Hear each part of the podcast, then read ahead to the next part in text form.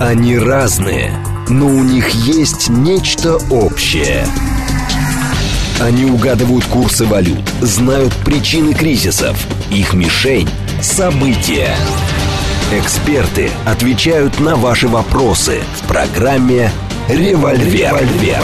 Программа предназначена для лиц старше 16 лет.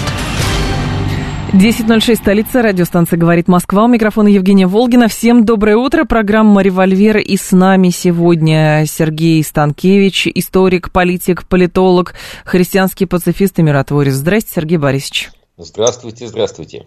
А, наши координаты 7373948, телефон, смски плюс семь, девять два пять восемь восемь восемь восемь девять четыре восемь, телеграмм для сообщений «Говорит МСК-бот».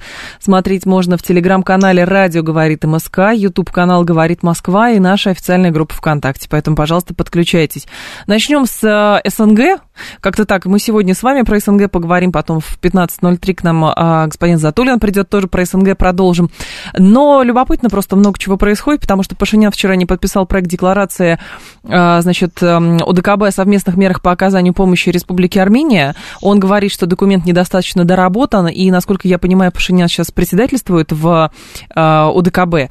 И вчера заслушивал там доклады Лукашенко и так далее и тому подобное. Возникает, конечно, вопрос, а что это за демарш такой? Э, этот демарш со стороны э, Э, главы Армении предназначен для того, чтобы продемонстрировать неудовольствие, продемонстрировать некий протест, но в то же время не слишком протестовать. Эм, ну, скажем, э, Пашинян все-таки принял участие э, в заседании ДКБ. Он действительно там пока председательствует, хотя и передает с этого момента председательство, кстати, эм, своему казахстанскому коллеге. Любопытно будет, как э, Казахстан будет в ОДКБ председательствовать с учетом всех прочих обстоятельств. А вот что касается Пашиняна, то в чем смысл был его позиции? Он настаивал на том, чтобы коллеги по в этому военно-оборонительному блоку а, дали моральную оценку э, действиям Азербайджана. Э, вот э, такого рода оценки, они, конечно, не, не с руки участникам э, блока военно-политического. Это блок подчеркнуто оборонительный. Он не становится на ту или иную сторону, пока э, международно признанные границы члена ОДКБ не нарушены вторжением. Э, здесь прямо в уставе ОДКБ, в его руководящих документах написано, что предпочтение отдается политическим методам. А если вы переходите к моральным оценкам, то есть кто по высшей справедливости прав или не прав в конфликте, эм, если вы э, пытаетесь осуждать э, кого-то. Ну, это некая уже э, некий переход границы, это вступление в конфликт. Не тогда, когда на земле нарушена граница, а тогда, когда вот одному из членов ОДКБ хочется, чтобы его морально поддержали. Э, э, удержался наш блок ОДКБ от, э, на этой грани, не пошел дальше. И я бы, конечно, призвал сейчас армянскую сторону быть прагматичнее. Я хочу напомнить, что это как бы средство такое, знаете, последнего такого рубежа, когда вот на тебя уже действительно всерьез-всерьез Э, напали, перейдя границы, идут какие-то там колонны на тебя, и вот в этот момент у тебя никакой другой защиты не будет. Поэтому играть э, с этим средством последней обороны не стоит. И э, как многие демонстранты сейчас на улицах Еревана пытаются требовать, чтобы там вышла Армения из ОДКБ, чтобы сделать персонами нон-грата руководителей этого блока. Эм, базу вывести нашу из Гемри, эм, которая там находится э, в целях как раз защиты э, не только Армении, но и прилегающего региона. Вот всего этого не нужно. Не нужно этих эмоциональных кавказских всплесков. Надо быть прагматичнее и не забывать, э, что благодаря тому, что миротворцы России до сих пор находятся в Карабахе, живы села Карабаха, живы армянские села Карабаха, сохраняется возможность по э, коридору э, между э, Арменией и Карабахом что-то туда поставлять. Э, благодаря этому, например, благодаря, благодаря миротворцам со стороны России э, будет поддерживаться э, в нормальном состоянии другой коридор, который там нужно э, сейчас будет создавать, Зангизурский, очень болезненный, Иран, соединяющий да. Азербайджан с Нахичеванию. И тоже охранять его должны будут российские миротворцы, чтобы этот коридор не приобрел какие-то совсем гигантские неприличные масштабы. Да, но здесь... Так что будьте прагматичнее, дорогие дорогие коллеги, и не требуйте невозможного. Сергей Борисович, ну возникает просто такой момент, что как бы, а что тогда может организация? Потому что, ну, с точки зрения Пашиняна, в общем-то, много чего выглядит логичным.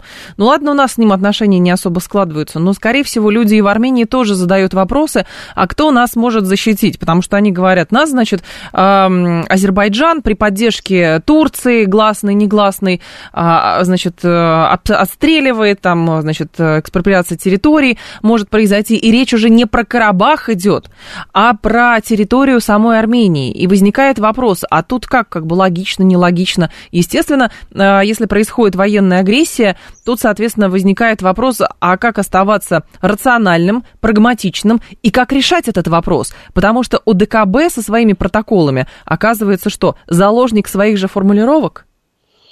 Э, ну, первое, э, что касается инцидентов на границе, которые были в сентябре между Азербайджаном и Арменией, э, где там погибали действительно люди, то в первую очередь надо в чем оказать помощь, и, видимо, помощь уже оказывается, это в демаркации и делимитации, то есть проведении на земле буквально границы между двумя республиками, там во многих местах э, такого рода э, делимитации не сделано. И поэтому то сюда зашли э, пограничники, то туда зашли пограничники. Э, вот э, сделать делимитацию границ нормальную и а взять как? их под охрану, это как? разумный, прагматичный шаг. Как это сделать? А что касается остальных вещей, что может организация? Дорогие друзья, вы отсчет ведите не от желаемого. Вот нам хотелось бы, да, чтобы некая соединенная армия на нашей стороне выступила и повоевала. А вы ведите отсчет от черного сценария. Знаете, как вы должны себе представлять дело? А вот представим себе, что ушли,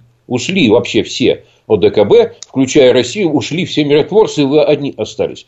Вы как долго намерены прожить? Ведь зайдут же и э, в некоторых случаях просто ну, погибнете. Просто там, значит, ничего не останется. И, и никто не протянет руку защитить. И сами вы к сожалению, эм, защитить себя не сможете в этой ситуации. Вот от этого черного сценария, представив его и все его последствия, вы и ведите отсчет, полезна а организация вы... или не полезна. Нет, а кто а вы вовсе ведете? не от того, а вот мы хотели одного, а она этого желаемого не делает. Нет, здесь, Сергей Борисович, здесь как бы тоже жесткость формулировок. А наши миротворцы, да, у нас есть база в Гюмри, понятно.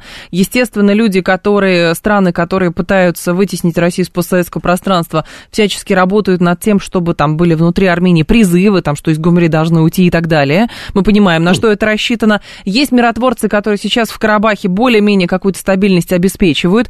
Но как бы кто... А, Пашинян, а, Пашиняна надо убедить в том, что, ребят, не работайте против России. Но Пашинян совершенно логично спрашивает, а что может у ДКБ, чтобы, а, значит, противная страна не продвигалась вглубь, пусть по километру, но, значит, довольно активно. И то же самое говорит и Азербайджан, понимаете? Там стороны друг друга обвиняют. Мы тоже взяли, заняли нейтральную позицию, что, ребята, давайте не так. Но послушайте, пока мы занимаем нейтральную позицию, какая-то другая страна действует более активно. Сообразно своим интересам. Вот в чем дело. Ясно, что и Азербайджан, который чувствует за спиной поддержку Турции, э, тоже стремится использовать эту ситуацию. Но еще раз хочу подчеркнуть, э, значит, э, ребята, требуйте возможного, а не желаемого. Значит, есть у вас какие-то еще дипломатические возможности, мобилизуйте их. Да нет а что касается АДКБ, это средство, это средство страховки от самого страшного и сохраняйте это средство, оно вам пригодится. Ну, понятно. Но смотрите, а ОДКБ сработало, спасая режим Такаева. Спасли, спасли режим Такаева. То, что как Такаев потом начал, значит, отплачивать, это второй разговор. Там прагматичная политика, многовекторность, поймите, простите, денег заплатите. Примерно так это выглядит. А дальше? Ну что, ну, а, как бы мы не допускаем, и когда УДКБ создавалось, мы не допускали, что между странами будут бередиться старые раны, и вроде как ОДКБ должен а, каким-то образом быть модератором этого процесса модератором должен, модератором в дипломатическом смысле, но рассылать туда-сюда по первому вызову войска, знаете как, э, позвонили с утра, срочно мне там э, парочку э, батальонных групп, у меня тут проблемы. Вот работать войсками по вызову ОДКБ точно ни в коем случае не должен. Что касается э, Казахстана, я э, должен, э, здесь нужно обратить на себя это же требование. То есть и мы не должны э, по отношению к нашим э, партнерам э, по э, экономическому и по военному блокам э, требовать всего того, что мы хотели бы. Нет, здесь тоже нужно понимать, что, знаете, как вот солнечная система, да, есть. Вот есть Солнце в середине, и есть э, планеты, которые на разных орбитах вращаются, причем на эллиптических, то приближаясь, то удаляясь. Вот э, примерно так устроены наши постсоветские системы. Э, наши э, союзники, они вот на таких орбитах вращаются, кто-то на более близкой, кто-то на более далекой, но они остаются в системе. И эту систему надо обязательно поддерживать, дорогие друзья. И не выступать э, в роли такой э, требовательной мамаши. Да, ну-ка быстро сюда, ну-ка покажи шапку надел. А мы не выступаем а, да. в качестве требовательной мамаши. Мы как раз... Мы... Да. Нет, Сергей Борисович, э, здесь я должна с вами поспорить, уж простите, но мы не выступаем как раз в роли требовательной мамаши. Мы настоятельно рекомендуем. Мы даже не убеждаем, а мы надеемся, что наши акты доброй воли оценят, нашу помощь тоже оценят. Хотите, спишем кредиты советские, ради бога. Хотите, вам что-то там бесплатно построим, ради бога. Хотите, режим ваш спасем, ради бога. Все остальное мы, конечно, конечно, понимаем. Но проблема в том, что пока мы как бы ментально, диалектически думаем, что эти страны находятся в нашей орбите, эти страны начинают вращаться в орбите совершенно других государств, у которых более жесткие условия помощи, более жесткие условия взаимодействия и вообще все более жесткое. Вот в чем дело они э, должны оставаться в нашей орбите, и вот это главное требование. И здесь есть некоторые критерии, которые позволяют об этом судить. Но при этом э, Казахстану, который находится э, между э, Россией и Китаем, э, и у которого и, и туда, и туда направлены торговые потоки, и э, который вынужден, вынужден с двумя сверхдержавами, из Северной и с Южной, выстраивать отношения, требовать от него чего-то чрезмерного не надо. Нормальный там сейчас э, для России президент. И э, я должен сказать, что он сейчас ближе э, к нашим ожиданиям, чем его предшественник. И поэтому э, это должно быть дипломатией, не мегафонной дипломатией с окриками, знаете, таких в окно высунулся с мегафоном и У нас очень много кричишь. кулуарной дипломатии, вот, вы сами это прекрасно дипломатия знаете. должна работать в полную меру, причем деликатно, уважительно, но э, зорко. Вот так бы я стал работать. Я понимаю, Сергей Борисович, я думаю, что дипломатия, конечно, работает, а в большей степени работают всякие бизнес-интересы, и поэтому, соответственно, мы, наверное, закрываем на что-то глаза и, в общем, позволяем, когда президент соседнего государства сидит по правую руку от нашего президента и заявляет, я там, значит, это не признаю, то можно выбрать в дипломатическом языке, согласитесь, он очень богатый, какие-то другие формулировки, а вот так в открытую заявлять демонстративно, это значит, а что вы мне сделаете? Спасибо большое, что спасли, конечно, но а что вы мне сделаете? Я же а, не говорю не о том, что... услышать вынужденный ответ, не задавай вопросов. И э, не надо э, того же... Того же а там не задавали такие э, вопросы. Выпускникам ГИМО и ДИП-академии не, не стоит учить дипломатическому языку. Знает он этот язык. И послом он отработал. Э, ну, в смысле, в ранге посла в серьезных э, э, дипломатических институциях. Поэтому э, владеет он этим языком. Э, и э, еще раз хочу сказать, э, вот когда э, усилишься достаточно, когда вес наберешь, когда э, покажешь, что э, ты сильнее, ты интереснее, ты перспективнее, чем кто бы то ни было вообще на территории Большой Евразии, ну тогда, может быть, и тон. Вот, Сергей Борисович, а вот но не раньше. Вот. Не окажись в смешной ситуации, когда ты начинаешь что-то требовать, оно стоять не сможешь. А вот, Сергей Борисович, как раз вы сказали ровно то, о чем думают многие наши слушатели, просто вербализировали это. Слушатели говорят, нас используют и смеются над нами, потому что мы показываем слабость, говорит Скипио, и припоминают еще тезисы э, господина Рахмона, который говорил, мы хотим, чтобы нас уважали. Вот в чем дело. Вот. А мы знаем, что Азия, э, значит, э, есть определенная специфика в, и в традициях управленческих азиатских государств. Вот. Не говорим, что это хорошо, плохо, оно просто есть. И действительно, тянутся всегда к сильному. Вот в чем дело. Но, понимаете, в чем дело? А, здесь же получается как? А, использовать интересно, неинтересно. Но, соответственно, когда вы что-то получаете, вы, в общем-то, ну, хорошо бы, чтобы вы чем-то еще отвечали. Все правильно. Но э, что здесь э, э, понятно? Вот такие вещи, они достаточно очевидны, но выстраивать их э, на практике э, это работа. И э, вот тут на э, э, Рахмона сослались и на его требования уважения. Ведь он о чем фактически говорил-то? Что вот эти чуть-чуть такие высокомерные замашки, когда, э, значит, э, ну, курица не птица и так далее, вот тоже давно пора оставить в прошлом. Вот сейчас на этом этапе уже пора. Уже пора иные а иные какие? Иные, иные какие? жесты демонстрировать Как это надо вовне. делать? Сергей Борисович, а какие жесты вовне а, должны быть вот с вашей точки зрения? Ну, какие жесты? А, ну, скажем, э, когда происходят какие-то дипломатические контакты, не посылать на встречу с главой правительства какого-нибудь э, главу департамента одного из министерств. Э, дескать, и так сойдет. Ну, хотя бы это. Понимаете? Ну и много других вещей. Это вот дипломатическая ткань, она складывается из многих таких вот э, жестов, из интонаций. И здесь надо давать себе труд быть действительно э, вежливым и дипломатичным. Вежливыми и дипломатичными. Да, только я вспоминаю, когда Си Цзиньпин... видным, самое главное. Понятно, но Си Цзиньпин в Таджикистан не приехал, и как бы и все, никто это оскорблением не посчитал. Или посчитали, но промолчали. Э, я думаю, что не посчитали. Не посчитали. Не посчитали. Так, при хорошей дипломатии можно в мегафона призвать к дружбе с Россией, а можно проклинать русских. От этого зависит вектор движения всего народа. Что а, мы выбираем? А что выбирает Такаев или Пашинян? Ну, что выбирает Пасунян, пока не ясно. Он э, мечется, угу. на мой взгляд, и пока выбора не сделал. И здесь у нас больше оснований для определенных упреков в его адрес, хотя и их тоже надо деликатно формулировать. А вот что выбирает Такаев, здесь более-менее понятно.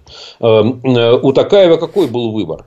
Э, строить национальное государство, то есть этнически гомогенное, да, вытесняя русский элемент угу. и э, становясь в некую э, э, постколониальную позу в отношении России. Или э, все-таки двуобщинное, двуязычное, дружественное, принципиально дружественное России государство. Вот его выбор, с моей точки зрения, очевиден. Он второй. То есть он э, строит дружественное, двуязычное, э, многокультурное, многоконфессиональное государство. Угу. И э, в этом смысле он э, дает пример и другим э, странам и в Центральной Азии, и на территории СНГ, э, демонстрируя этот свой выбор, подчеркивая его. Это надо ценить и это надо сохранять. Сергей Борисович, вы знаете, я понимаю, отчасти я согласна с вашими словами, но вот никак не могу избавиться от э, исторической памяти.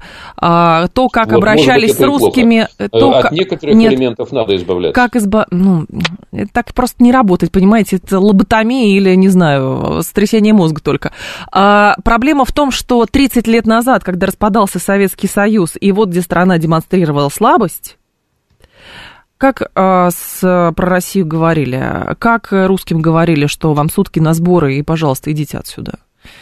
И это говорили во многих странах, э, а кто говорил бывших это? Советских Союзов. Это говорила э, некая политическая шпана. Где она сейчас, эта шпана? Значит, э, вот на такие вещи надо реагировать. А сейчас не говорят? Обязательно реагировать, ничего не пропускать. Но э, соблюдая между тем грань, что э, мы имеем некие преимущественные права, что мы имеем право на окрик и диктат. Э, уйдите от этого, действуйте иначе, действуйте умнее, дальновиднее, инструментальнее. Э, ну, мне кажется, что мы здесь нашли уже вот некую линию, э, которую, в общем, в дальнейшем, я думаю, Россия будет соблюдать. А, наверное, возможно, но только еще постсоветские страны некоторые недооценивают, мне кажется, помощи Российской Федерации от шатания режима внутри этих стран. Давая работу здесь этим людям, Потому что если такое количество мужчин а, не находила бы работу в Российской Федерации, то, соответственно, там режимы шатались примерно раз в полгода, я думаю. А с учетом того, а, какие деньги отправляются из Российской Федерации в эти страны, в Таджикистан, в Киргизию, в ту же самую Армению и так далее, понимаете? Ну, как-то это тоже много что значит. Понимают ли это, ценят ли это, тоже большой вопрос. Или просто используют. Э, я думаю, что должны понимать и ценить. Должны. Особенно вот убедителен был пример с Казахстаном, с которого мы начали в январе. Но здесь вот э, что еще-то важно. Мы да. не должны сильно отрываться э, культурно и ментально. Они должны чувствовать, что мы рядом. Причем не по каким-то отдельным большим эпизодам, а относительно постоянно. Я вот сейчас в Казахстане с некоторыми там представителями русской общины поговорил.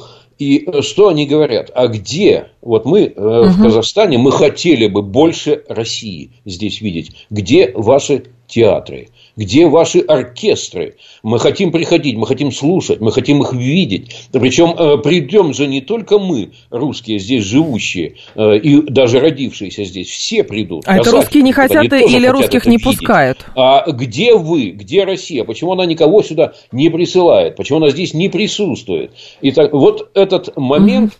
Такое э, культурно-цивилизационное присутствие, оно, оно, оно должно быть, понимаете? А э, мы э, вот здесь, к сожалению, даже здесь, когда не ракетами и танками, а где культурой надо воздействовать, это наше, наш драгоценный капитал, вот здесь мы тоже не успеваем. Здесь только есть такая, или Здесь такая штука есть, Сергей Борисович. Да. Не хотим или все-таки нам дают понять, что мы там нежелательны? Потому что директор оперы Ласкала, например, сейчас отстаивает свое право открывать сезон мусоргским Борисом Годуновым. Его уже там забросали гнилыми помидорами, а он говорит, это часть мировой культуры, я как решил, так и будет, так будет открыт сезон.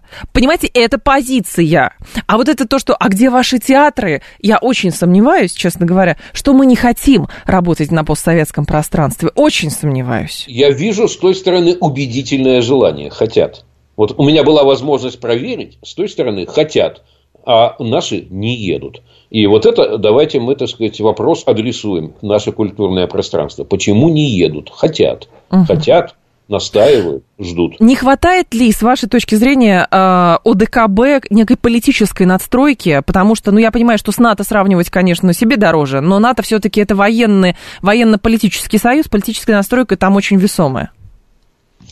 Э, не хватает, я бы сказал, э, культурно-политической надстройки. Да, не хватает. Э, надо серьезно добавлять в этом отношении. То есть, надо воздействовать всем своим цивилизационным капиталом России. Понимаете? А не только вот демонстрацией каких-то военных возможностей. Ну, там демонстрации-то особо и не происходит.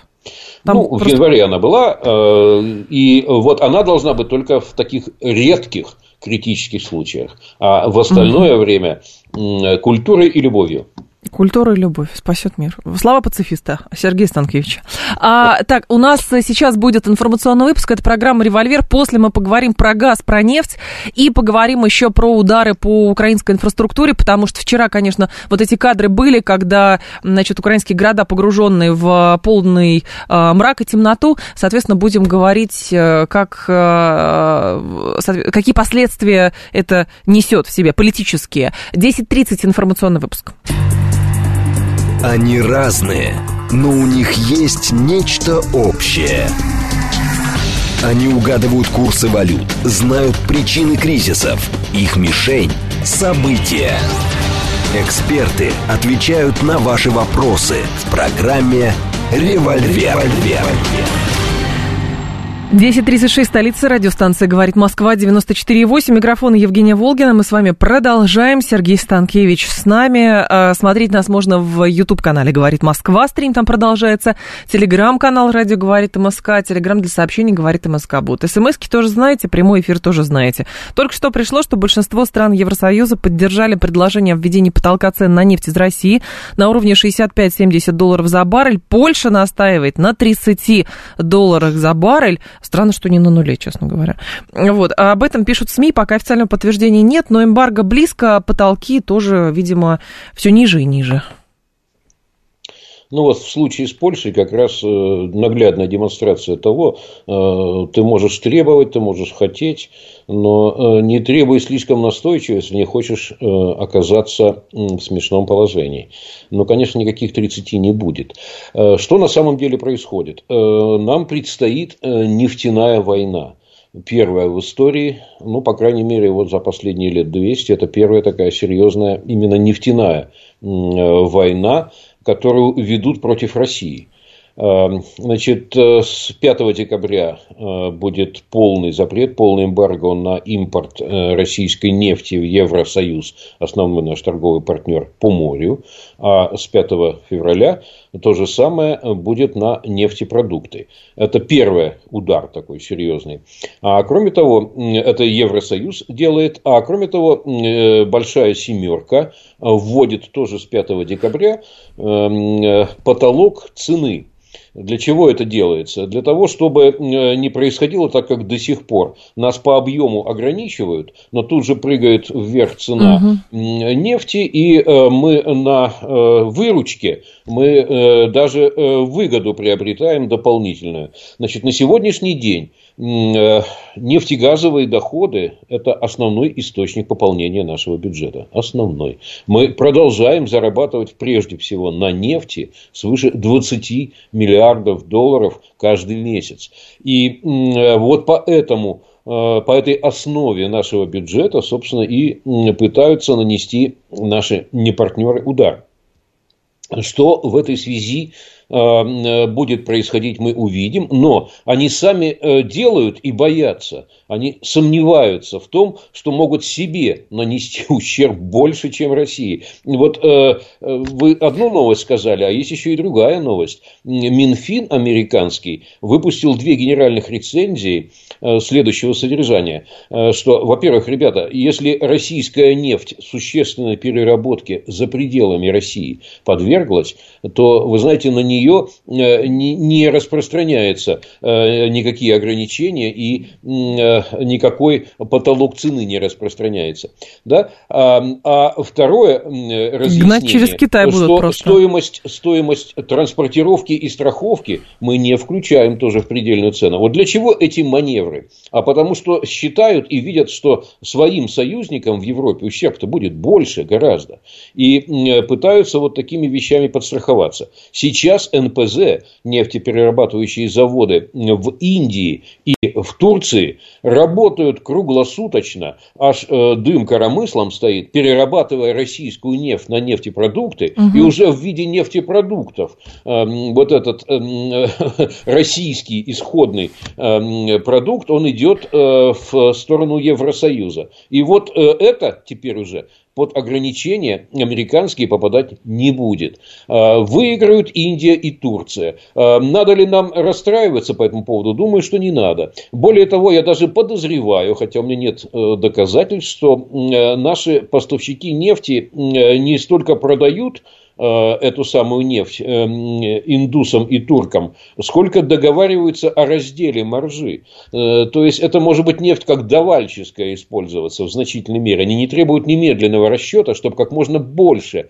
пропустить через эту схему. И она дает возможность российской стороне тоже сохранять выручку. Иными словами, вот рыночная экономика, я страстный ее сторонник, как вы знаете, она имеет массу преимуществ, потому что она гибкая, потому что она изобретательная, потому что ты вот здесь поставил барьер э, и думаешь, ух, хорошо, и поверх этой стены уселся, да, сложив руки на груди, а потом ты с э, удивлением видишь, как потоки пошли в обход твоей этой стены и справа, и слева, и как э, люди продолжают работать вопреки твоим э, изобретательным различного рода препятствиям. Вот так работает рыночная экономика. И я думаю, что не, не состоится ничего такого серьезного у тех, кто затевает эту нефтяную войну против России. Будут найдены способы, будут найдены пути, и все-таки доходы Э, в российский бюджет продолжат поступать нефтяные доходы. Э, Сергей Борисович, два момента. Смотрите, ну это пока просто СМИ сообщают, да, что потолок э, предлагает 65-70. Примерно за эти деньги, насколько я понимаю, с учетом скидки, мы сейчас уже гоним эту нефть туркам, индусам и китайцам. Ну, сейчас средняя 70-72, да. да. И возникает вопрос, после того, как они введут этот потолок, например, такой, не попросят ли наши дружественные покупатели еще больше скидки. И в итоге все равно мы будем вынуждены продавать там условно чуть больше себестоимости, там, не знаю, по 50. Нет, нет. Э, значит, что касается скидки. Э, вот есть летние легенды, что мы там чуть ли не за бесценок эту нефть отдаем. Вот вам факт. За 9 месяцев средняя скидка от Брента, не, э, это, это скидка не для нас – это от э, Брента где-то 25 долларов была, да? Ну, Брент сейчас стоит 90. Бренд сейчас, бренд сейчас за 90. Значит, со скидкой где-то как раз на 70 мы и выходим.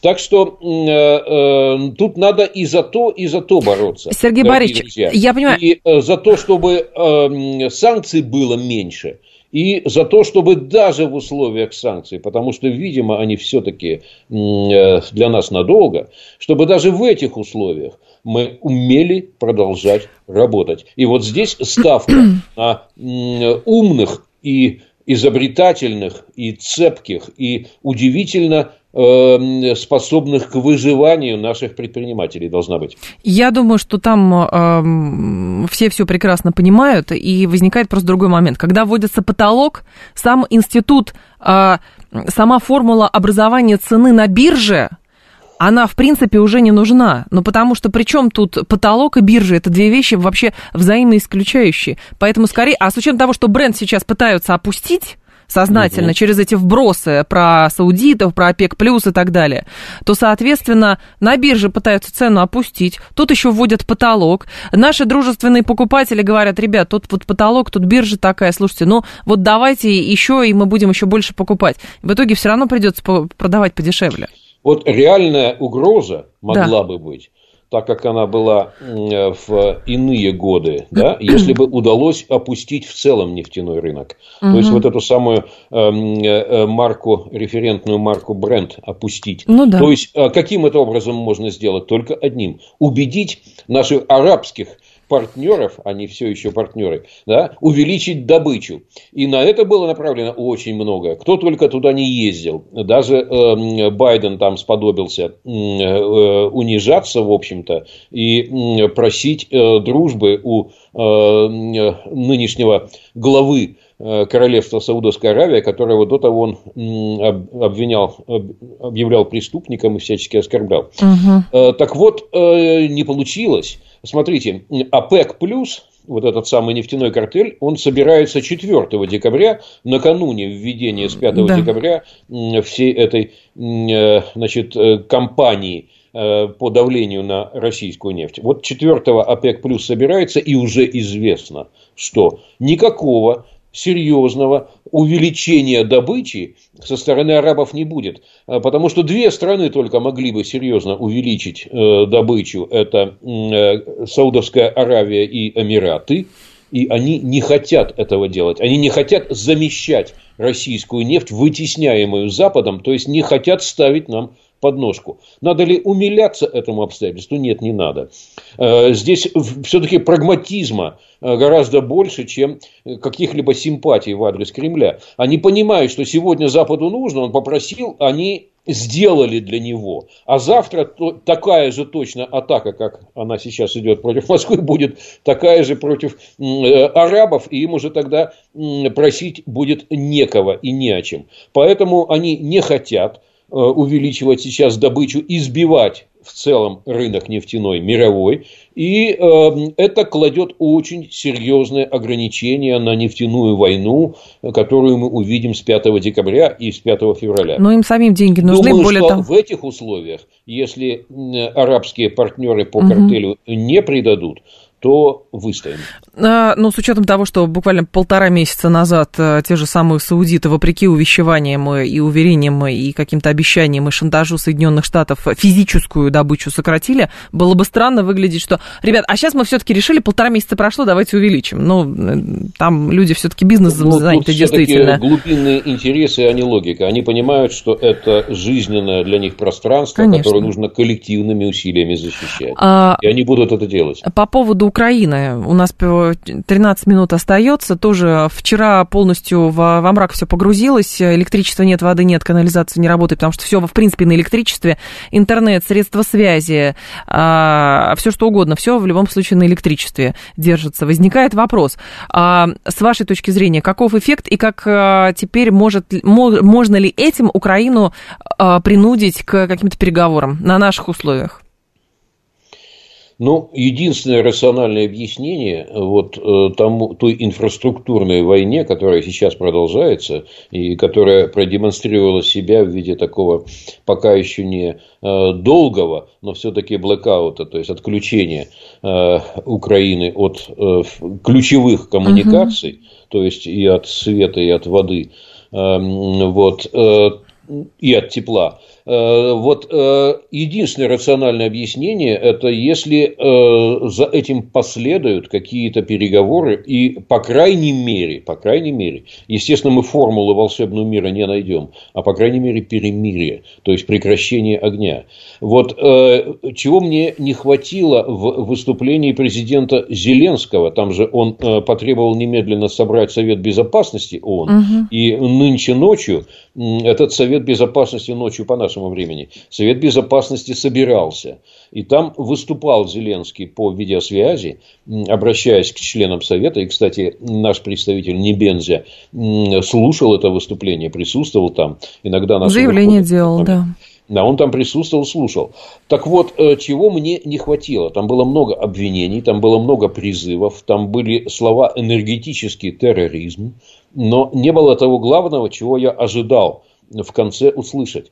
А это главное должно было э, звучать следующим образом, что я предлагаю немедленно прекратить стрелять, что и мы не будем стрелять тоже по Донбассу, а мы делали это ведь каждый день, и в том числе и по энергетическим объектам. Так вот, я предлагаю, мог бы сказать Зеленский, давайте мы прекратим стрелять на, допустим, на два месяца, на 60 дней, с тем, чтобы закрыть и Новый год, и э, январь со всеми э, религиозными и семейными праздниками, чтобы дать людям некий покой, некую передышку. Да? И вот за это время давайте мы еще раз подумаем, как и каким образом мы можем договориться. Включим на это время дипломатию. Вот что-то такое могло бы прозвучать. Почему он этого не сказал, как вы думаете?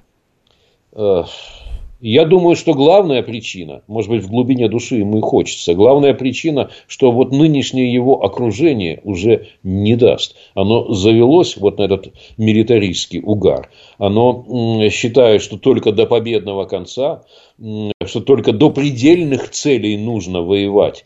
Э, да, со всеми рисками не считаясь с этим связанными. Более того, там есть и бенефициары войны, э, которые э, вот эти огромные денежные потоки оседлали, осваивать творчески по 5, 6, 7 миллиардов долларов каждый месяц, это ведь увлекательное занятие. И я боюсь, что вот это самое окружение, а, эта среда, которая сформировалась за месяцы войны, она достаточно серьезно ограничивает и давит на самого Зеленского. Я предполагаю, То есть вы считаете, и, что он прям ну, человечный может человек? Быть, может быть, поэтому он пока не решился. Но время, время еще остается. И это очень дорогое время. Это невероятно дорогой каждый день. Пока вот эти важнейшие слова давайте прекратим стрелять и давайте мы перемирие объявим, не прозвучали. Потому что э, просто так сказать, вы перестаньте стрелять, а мы продолжим,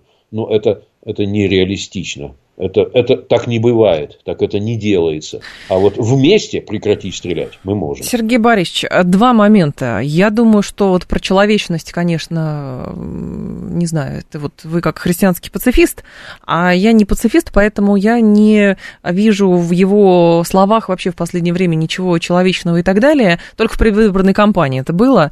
Э, тому доказательства недавно Зеленского спросили, почему вы не эвакуировали людей из зоны боевых действий, там, там, из, почему не давали уехать людям из Мариуполя и так далее.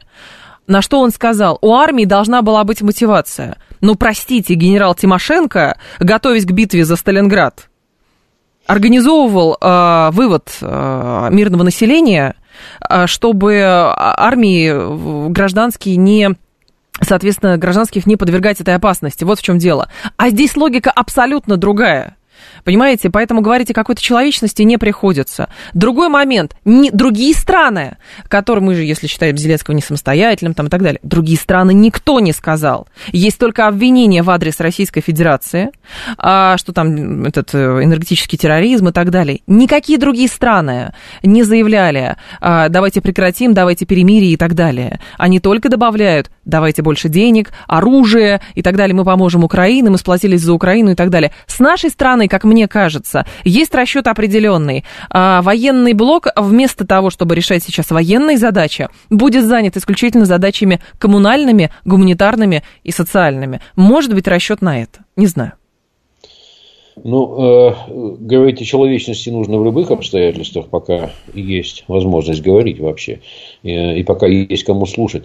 А вот что касается э, второго момента по поводу других стран. Действительно, если Зеленскому крайне сложно вот эту машину войны, набравшую уже ход, э, каким-то образом пытаться притормозить и даже приостановить, э, то э, союзники, западные союзники Киева могли бы здесь проявить большую инициативу. Мне абсолютно непонятно, почему они твердят и твердят, что это не наше дело, что это только дело Киева, что только на его усмотрение, когда и в какой момент предлагать перемирие или предлагать переговоры. Дорогие друзья, если уж вы каждый месяц все более разрушительные виды оружия поставляете, если вы собственные контингенты Э, туда отправляете все в больших и больших масштабах, постепенно втягиваясь, поэтапно втягиваясь в прямые военные действия, то это и ваше дело тоже. Кроме того, если вы видите, что, судя по инциденту с ракетой украинской, залетевшей в Польшу, угу. что мы уже на грани Третьей мировой войны оказываемся из-за продолжения стрельбы то прекращение стрельбы – это и ваше дело тоже. Поэтому, конечно, западные союзники, в первую очередь европейские, я от них ждал бы здесь каких-то движений, должны бы проявить инициативу и предложить и предложить это Сергей самое Борисович, а вы верите, в, простите, а вы верите Думаю, в гуманизм? Что подобное все-таки услышим. А вы верите в гуманизм по отношению к, простите, украинскому народу, который сейчас сидит без света, без воды, там, к, к, значит, к людям там в Донбассе, где угодно? Вы верите в человечность со стороны Европейского Союза?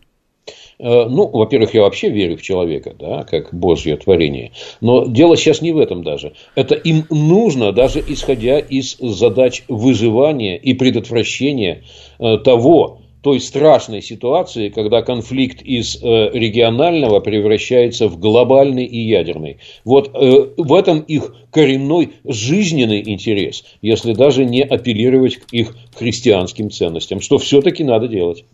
А что все-таки надо делать? Ну, не знаю. О человечности, как бы, ну, здесь просто сложно, потому что изначально никто не говорил о человечности. Просто это использовалось, как бы, страдания народа использовались, э, вот эта тема, когда была раскрутка там по поводу Бучи, там, Ирпени и так далее и тому подобное. Заметьте, Донбасс всячески обходили. Кто говорил про э, в Европе, простите, кто говорил? Я не говорю, что одно оправдывает другое, нет, ни в коем случае. Но кто в Европе проявлял человечность и заявлял, что э, женщин, которые работали в администрации Купянска на Россию, потом запытали до смерти и выложили видео, как их в яму сбрасывают?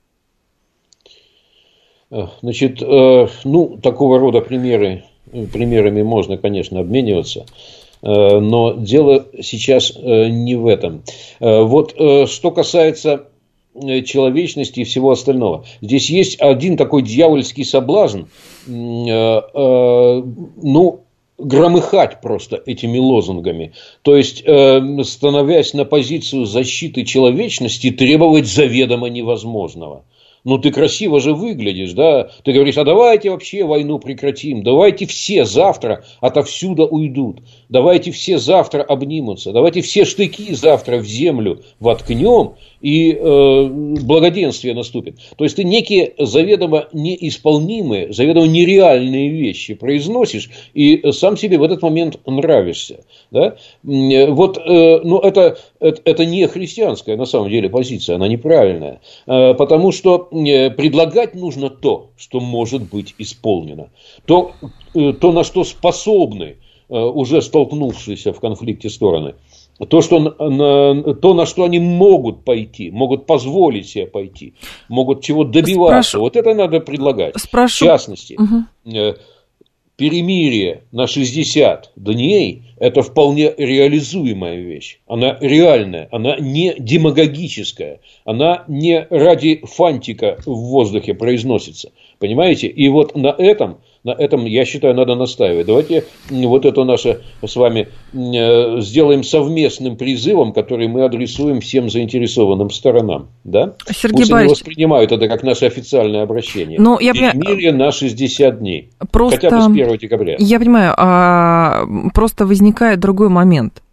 А сейчас кто-то политически и вообще там, не говорю гуманитарные аспекты, рассуждают, не рассуждают об этом сейчас люди, а политически какая-то страна заинтересована в том, чтобы была эта передышка? Мне кажется, нет. Секундочку. А, страна, ну, это некая абстракция, а вот народ, народ России, а, народы Э, вот, многонациональный народ Российской Федерации и народ Украины точно заинтересованы. Железно утверждаю, что да, заинтересованы. Э, в меньшей степени, но все-таки тоже заинтересованы народы Европы. Но давайте пусть эти самые народы как-то вот проявят свой народный суверенитет. Ведь народ у нас Ой, суверен. Все да? на площади, что ли, везде, Сергей везде Борисович? в Конституциях записано, что единственным источником власти и носителем суверенитета Ой, Сергей Борисович, Ой, вот я вас ума... тот случай, когда народный суверенитет должен. Я себя... вас умоляю, Сергей Борисович, ну вы что, вы думаете, что сейчас все на баррикады, все туда-то... может быть, тоже немножко преувеличиваю, но а, э, э, надо, конечно, надеяться на Бога, но полагаться на народ все-таки. Вот в таких э, критических исторических ситуациях в критических исторических ситуациях нужно полагаться. Я просто, ну, как бы сложно сейчас все это связать, потому что мы понимаем, что там много разных параллельных процессов ведется, скорее всего, наверное, там куларные какие-то тоже переговоры ведутся и так далее. Но вот этот гуманистический аспект, к сожалению, он сейчас куда-то делся. Вот в чем дело. Поэтому, когда вы говорите про перемирие, он, тут же... Он придавлен, он придавлен, этот гуманистический аспект. И вот эта естественная, природная, э, божественная тяга каждого народа э, к миру и к нормальной жизни, она придавлена войной и ежедневной чисто, пропагандой. Чисто логически. Надо, надо ее потихонечку освобождать. Вот э, я надеюсь, что... Э, подступающие эти рождественские праздники будут удачным временем, чтобы э, народ пробудил в себе все то, что э, Творцом у нас заложено. А, вы прям проповедник уже, Сергей Борисович, практически, практически проповедник. Только есть один иногда, момент... Иногда надо, иногда и Один момент наши слушатели, правда, говорят совершенно справедливо. Дадим передых 60 дней, восстановит опять энергоинфраструктуру. Вот. А это вынужденный шаг со стороны Российской Федерации, и, наверное, он все-таки просчитан. Сергей Станкевич был с нами. Спасибо большое, Сергей Борисович, ждем вас снова. А, Спасибо. Я к вам в два часа вернусь.